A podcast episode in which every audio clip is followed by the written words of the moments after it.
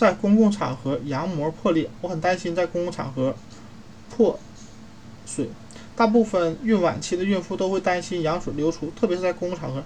但这样的情况很少发生，羊膜一般不会在阵痛开始之前破裂。事实上，百分之八十五的女性在走进产房后，羊膜还保持完整。换句话说，你在剩下的孕期极有可能保持干燥。就算你属于那种百分之十五，只要站着就比躺着流的少，因为你在走路或坐着时，宝宝的头会顶住子宫颈，就像。啤酒瓶上的塞子一样，就像酒瓶上的塞子一样。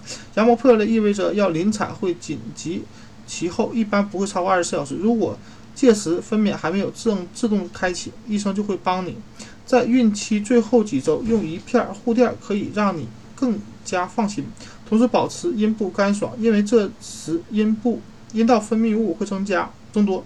夜里睡觉时，可以在床单上铺上医用护垫啊垫布或。厚毛巾可以免半夜羊水溢出。